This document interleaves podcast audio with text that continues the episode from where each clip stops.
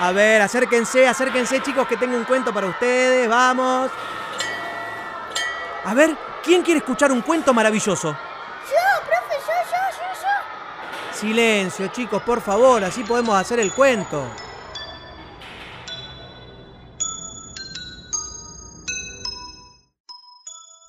Cuenta la leyenda, o la leyenda contada nos relata, la historia de tres hermanos aventureros, a los que los unía no solo la sangre, sino también la atracción por el peligro y la magia. El mayor, llamado Arcarión, era además de aventurero y mago como los demás, un excelente cocinero y por lo tanto el encargado de abastecer al grupo en todo lo referente a la comida. El hermano del medio era conocido como Barajar, pero más famoso aún era por su arte en la curación por medio de las plantas, y por supuesto, se ocupaba de mantener al trío de osados aventureros lo más sanos posible, y de curar sus dolencias, que aparecían seguido en un grupo acostumbrado al riesgo. La última, por orden de nacimiento, pero no en importancia, ni mucho menos en valentía, portaba el nombre de Razael, diestra en el manejo de todos los transportes mágicos, y no tanto conocidos hasta el momento. Por esto mismo, se ocupaba de mantener en condiciones y de transportar a los hermanos a todas partes, y en cuanta peripecia se encontraran transitando en el momento. Era una experimentada domadora de caballos y conducía la carreta en que los hermanos recorrían el mundo en busca de nuevas aventuras y con la firme convicción de encontrar algún día algo o alguien que transformaría sus vidas para siempre. Tal vez estaban muy cerca de lograr esto, para bien o para mal, pero cerca de lograrlo al fin. Los tres hermanos provenían de una familia de granjeros. De ahí aprendieron a soportar las inclemencias y desigualdades de la tierra, del cielo y de los hombres. Lo que no heredaron de sus padres fue el arte de la magia, ya que su padre y madre no poseían ese preciado don.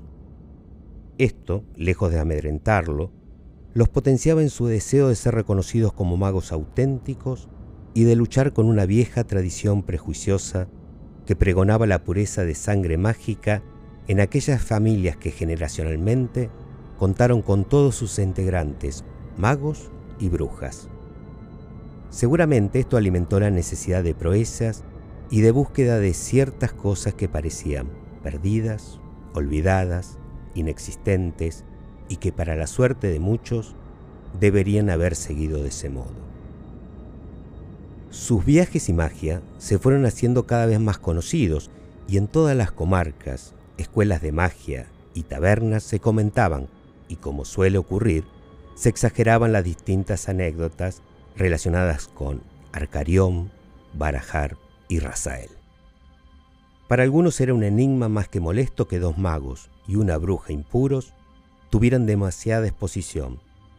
En cambio, para otros, representaba el grito mudo que se agitaba en las sombras desde hacía mucho tiempo, un grito de lucha, de igualdad y de libertad.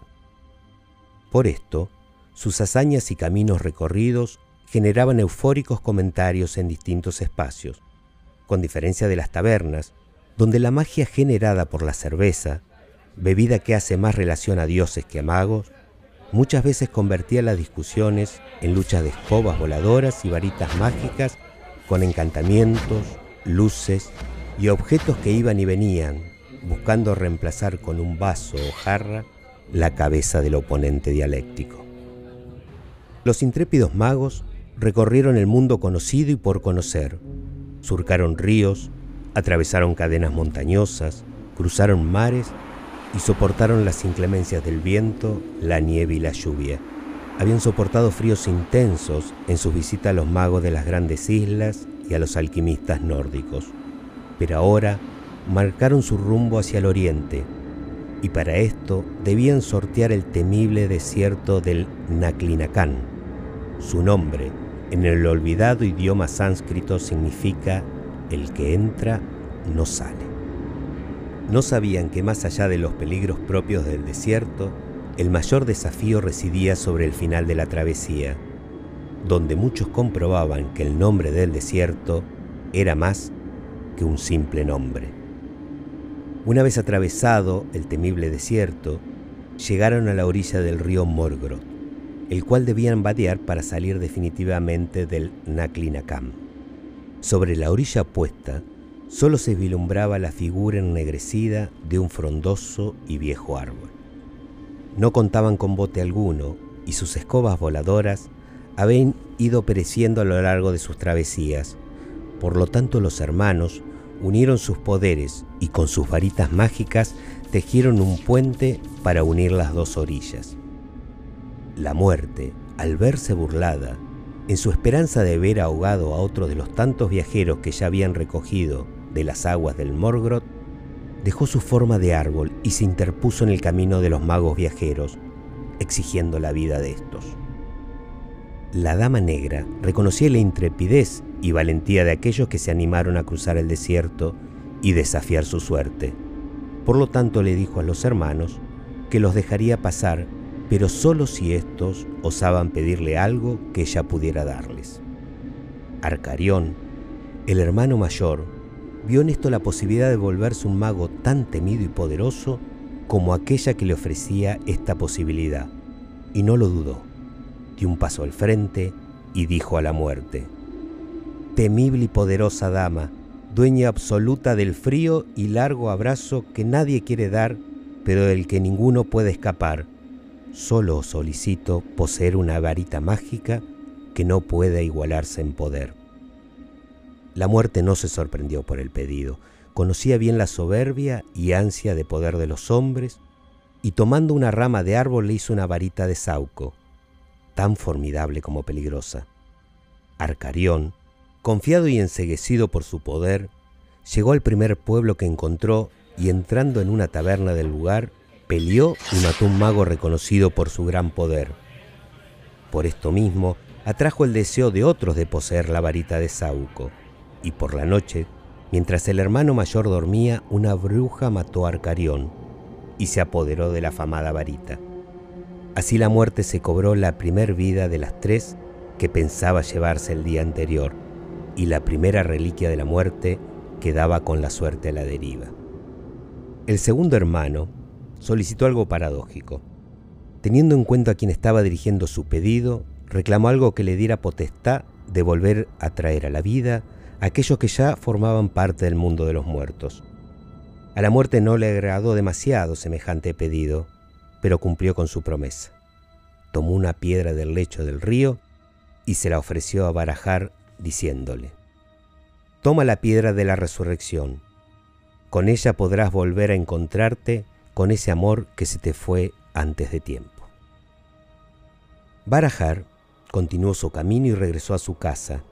Ahí hizo brillar la piedra de la resurrección e inmediatamente apareció frente a sus ojos la que había sido su mujer.